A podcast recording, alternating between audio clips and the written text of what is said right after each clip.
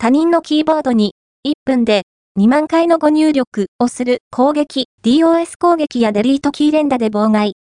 中国の浙江大学や米ミシガン大学、米ノースイースタン大学に所属する研究者らが発表した論文、 GhostType, The Limits of Using Contactless Electromagnetic Interference to Inject Phantom Keys into Analog Circuits of Keyboards は、電磁干渉 EMI を利用して、他人のキーボードに物理的に触れることなく、偽のキーストロークを注入できる攻撃を提案した研究報告である。